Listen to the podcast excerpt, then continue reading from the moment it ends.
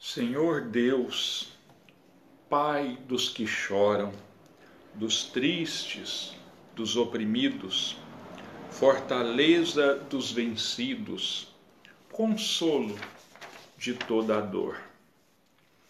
Embora a miséria amarga dos prantos de nosso erro, deste mundo de desterro, clamamos por vosso amor.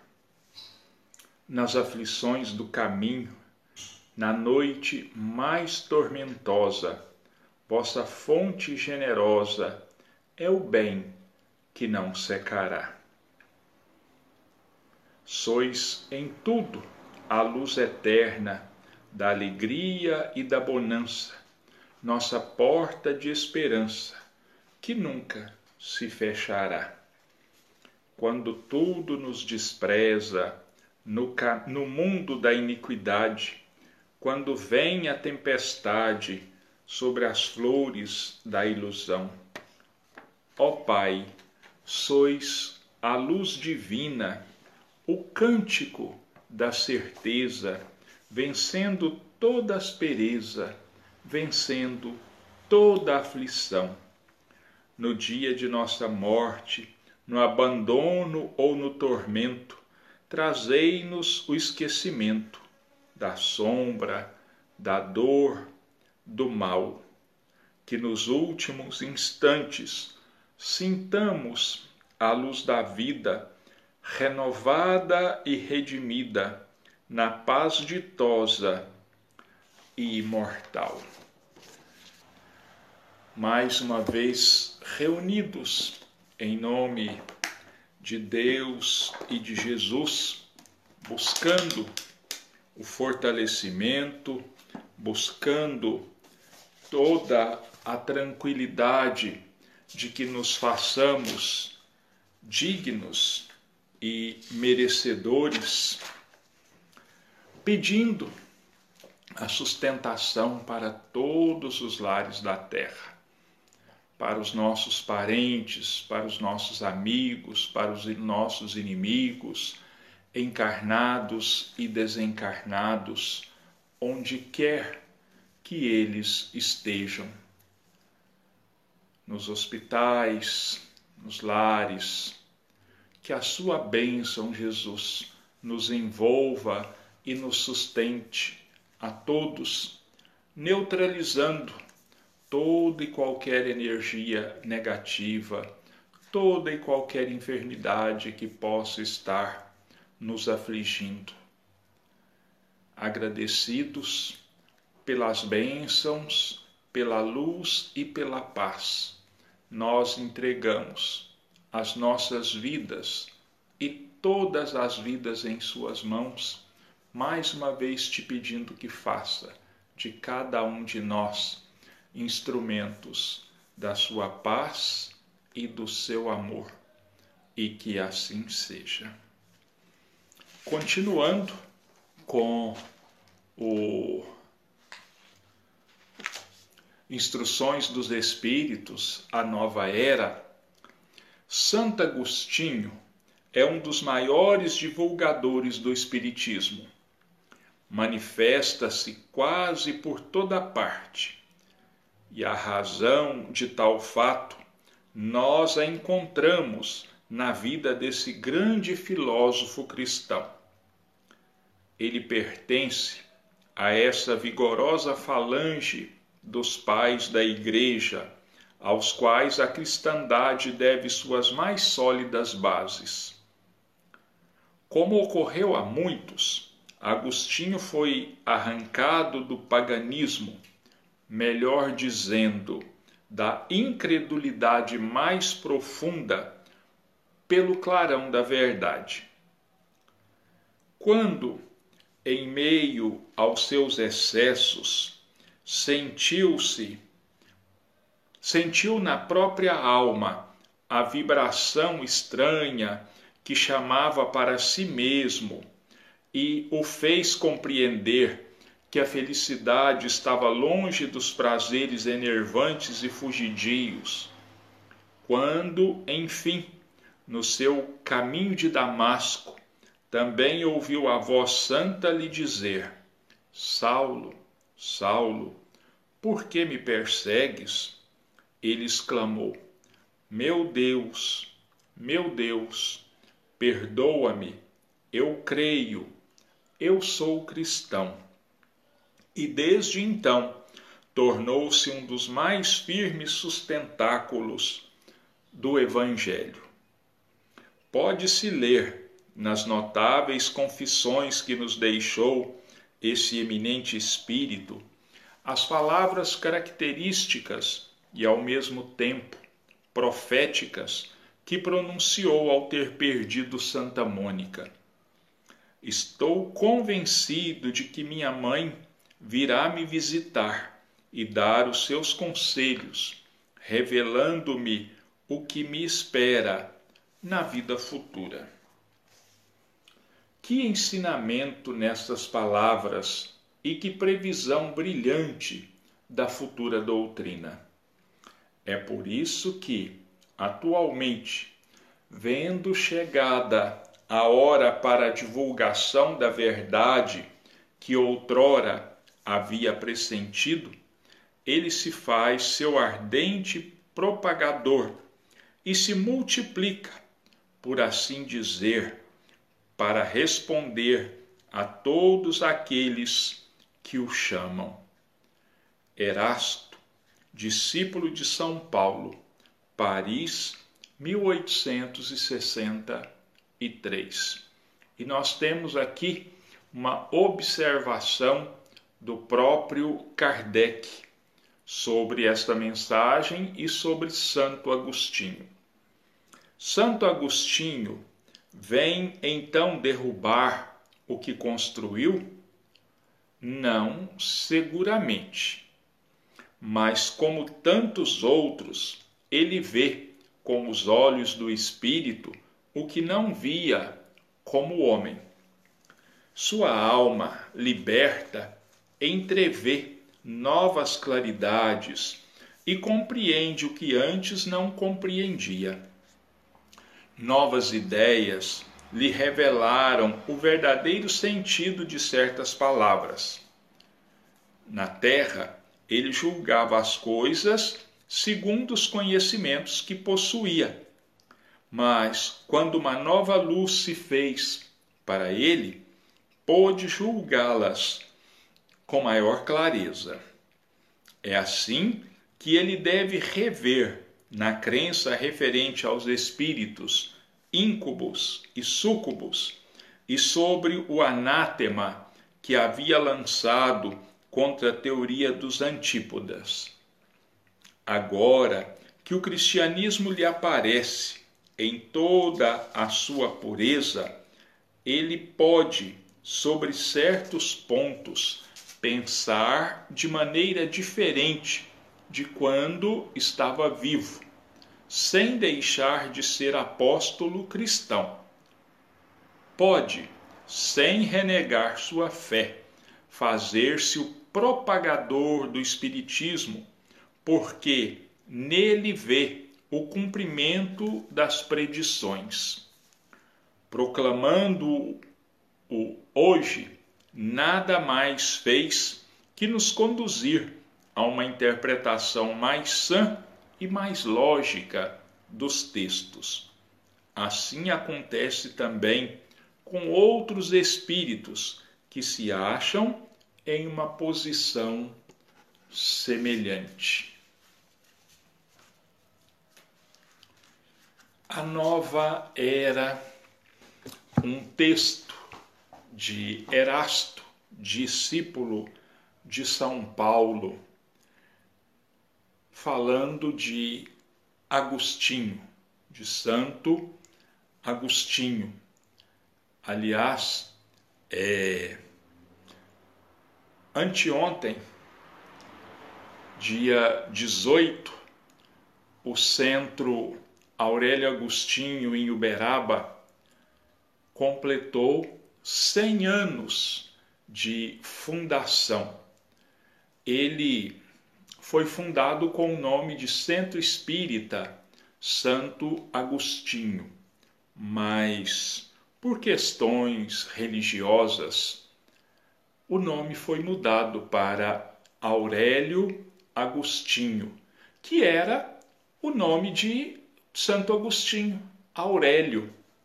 Aurélio Agostinho, ele nasceu é, no norte da África, numa região na época é, conhecida como Numídia e numa cidade chamada Tagaste, onde ele cresceu, depois foi estudar em Cartago, que era a cidade mais importante lá e era a capital daquela província romana. Agostinho era pagão. Agostinho era filho de um pagão com uma cristã, Mônica, e era dado aos maiores desregramentos possíveis.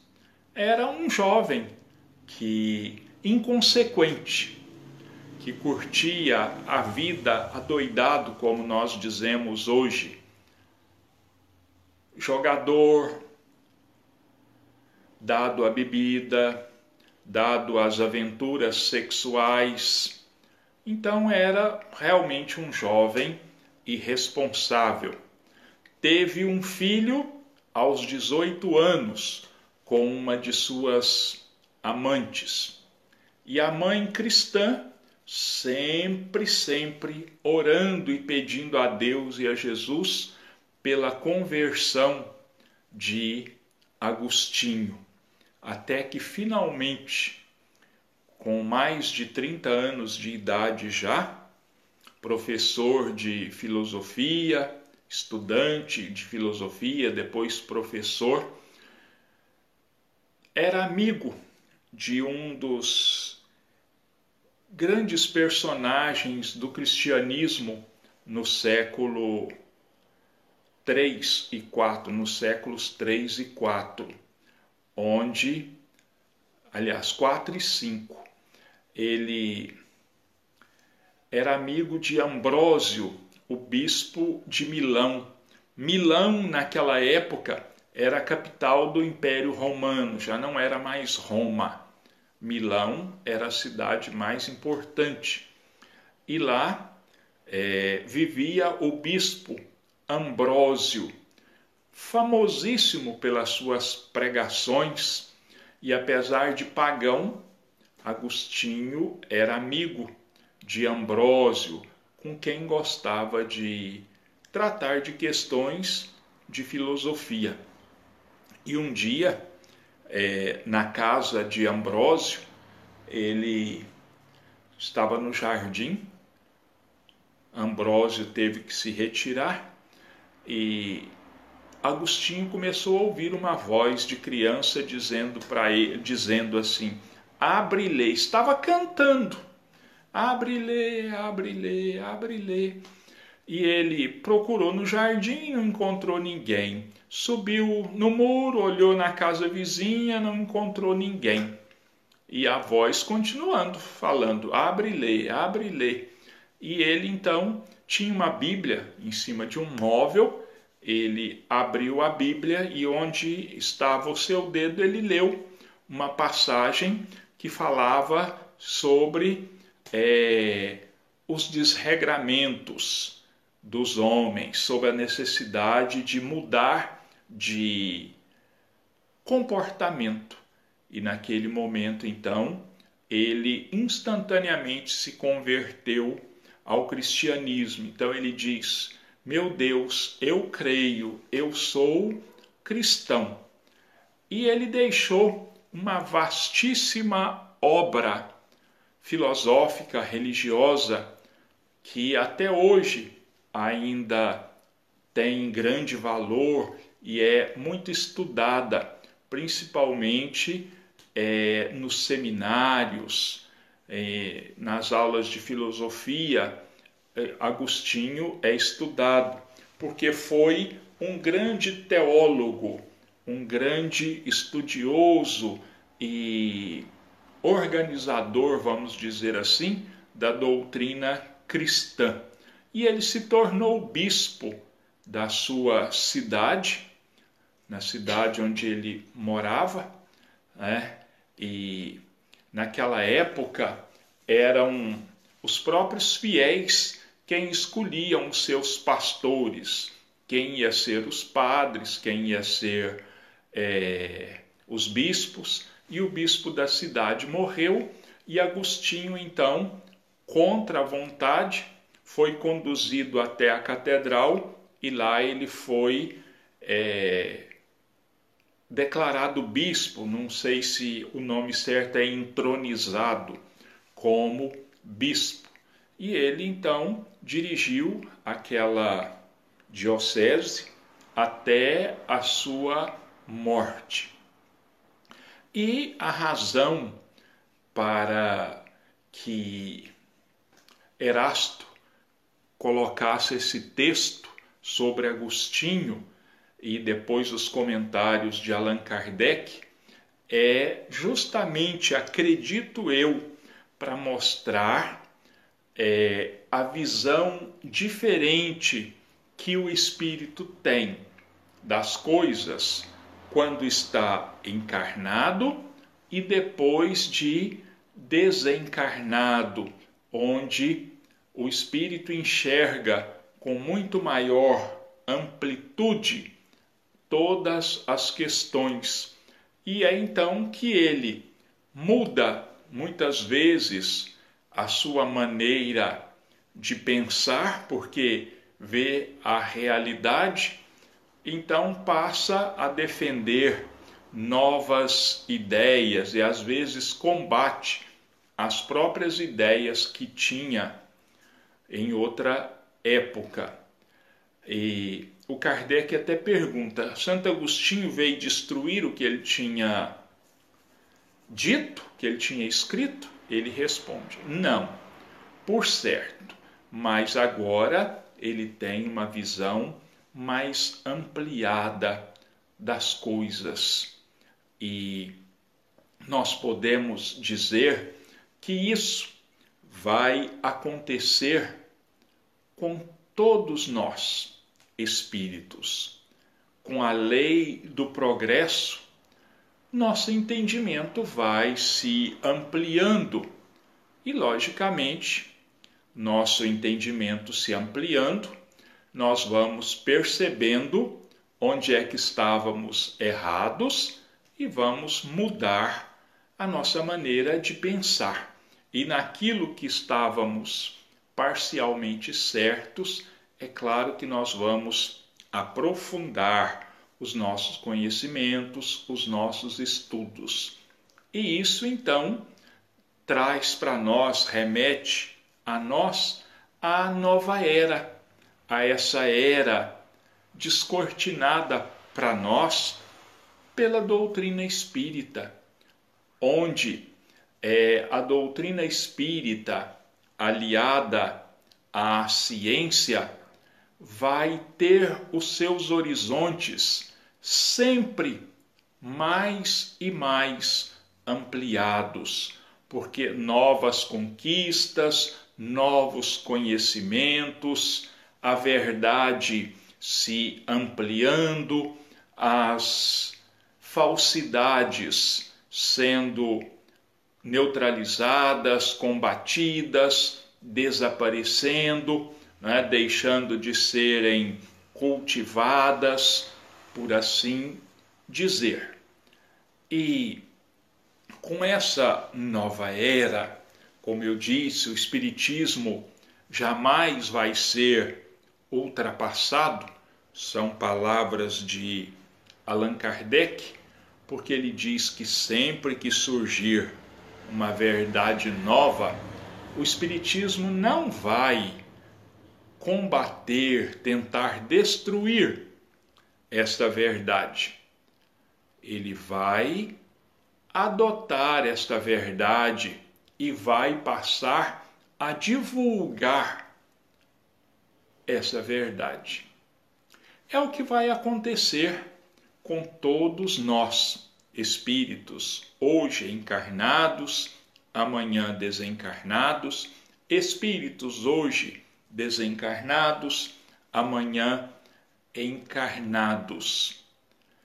E abrindo-se diante de nós essa nova era, percebendo as transformações, mudando nós mesmos, o nosso íntimo, vamos, ou pelo menos aqueles que aqui vão permanecer e aqueles de outras esferas espirituais, de outros orbes mais adiantados que a Terra, que estão reencarnando aqui na Terra, que vieram de mundos bem mais avançados, espíritos mesmo da Terra, benfeitores do passado, grandes cientistas, grandes pensadores, grandes artistas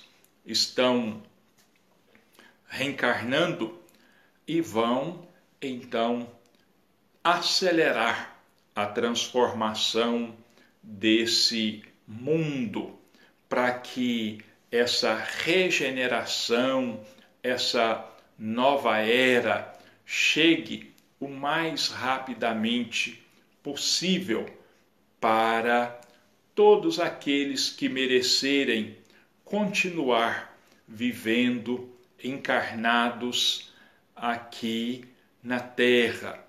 Então vai se cumprir aquela aquele pedido que nós sempre fazemos no Pai Nosso quando nos dirigimos a Deus, que seja feita a tua vontade, assim na terra como ela é feita no céu. Quer dizer que a partir desta nova era as leis de Deus serão fielmente cumpridas aqui na terra, porque a partir de então vai passar a vigorar de verdade o amor entre os homens, a caridade verdadeira, a lei de amor, de perdão, então a terra vai melhorar, mas melhorar muito, muito mesmo, em comparação ao que é hoje, nós até poderemos dizer, sem exagerar, que a terra vai se tornar um paraíso para aqueles que hoje vivem nessa luta tremenda que nós temos contra as intempéries, contra o frio, o calor excessivo, as chuvas, as secas, né? essas questões da, do tempo, essas questões de fome, de enfermidades, de guerras, tudo isso vai desaparecer. E um mundo que não tem guerra, que não tem fome, que não tem miséria, que não tem ódio, é o paraíso em comparação ao que nós vivemos por milênios na Terra, vai ser sim o paraíso. E Santo Agostinho, como um dos grandes divulgadores da doutrina espírita, onde se manifestava em vários centros da Europa e mesmo na África, é, eu acho que na Argélia criou-se um centro na época de Kardec e o protetor desse centro, o espírito guia desse centro era Santo Agostinho. Ele foi convidado para ser o dirigente espiritual desse centro e ele aceitou esse, é, esse encargo né, de guiar aquele grupo de espíritas. E quem já foi a sacramento, quem já teve oportunidade de ver exposto lá numa urna de vidro, né, numa cabine de vidro, um dos cadernos é, de psicografia de Eurípedes Barçanufo, talvez já tenha a oportunidade de ver aberto em uma página onde consta né, uma mensagem de várias que ele recebeu de Santo Agostinho, assinadas por Santo Agostinho. E é, Santo Agostinho deu comunicações na Federação Espírita Brasileira por volta de 1920, mais ou menos, onde ele dizia que Allan Kardec já estava encarnado e estava reencarnado no Brasil. Essa mensagem é de 1919 ou 1920. Então, é, Allan Kardec já estava reencarnado há mais ou menos 10 anos no Brasil né, numa cidade do interior de Minas chamada Pedro Leopoldo, e Allan Kardec, naquela presente reencarnação, tinha recebido o nome de Francisco de Paula Cândido Xavier, que depois abreviou o, o nome para Francisco Cândido Xavier. Então, Santo Agostinho, como tantos outros espíritos da codificação, vem trabalhando para trazer, apressar a chegada na Terra da relativa felicidade através do mundo de regeneração, através da implantação definitiva dos ensinamentos de Jesus, do Evangelho de Jesus, mas lembrando que a implantação da doutrina de Jesus, do Evangelho de Jesus, não quer dizer que todos vão se tornar espíritas. Não, não é isso para seguir a doutrina de Jesus, para seguir os ensinamentos de Jesus, não precisa necessariamente ser espírita.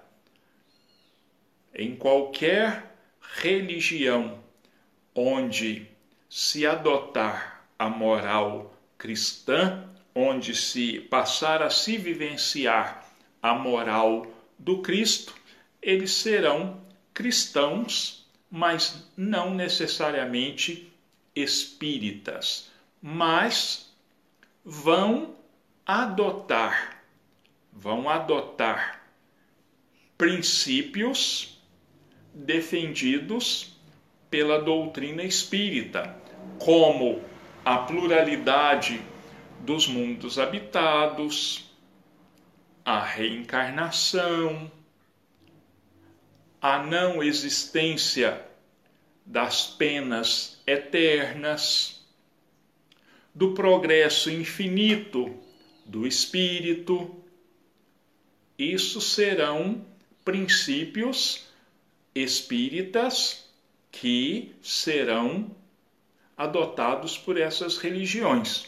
Mas antes de serem princípios espíritas, eles eram também e são princípios cristãos, porque foram ensinados por Jesus, ainda que não tenham sido plenamente compreendidos naquela época e ainda por alguns segmentos religiosos não são plenamente compreendidos ou não são compreendidos de nenhuma maneira, sendo inclusive repelidos por alguns segmentos religiosos. Mas essa época está findando.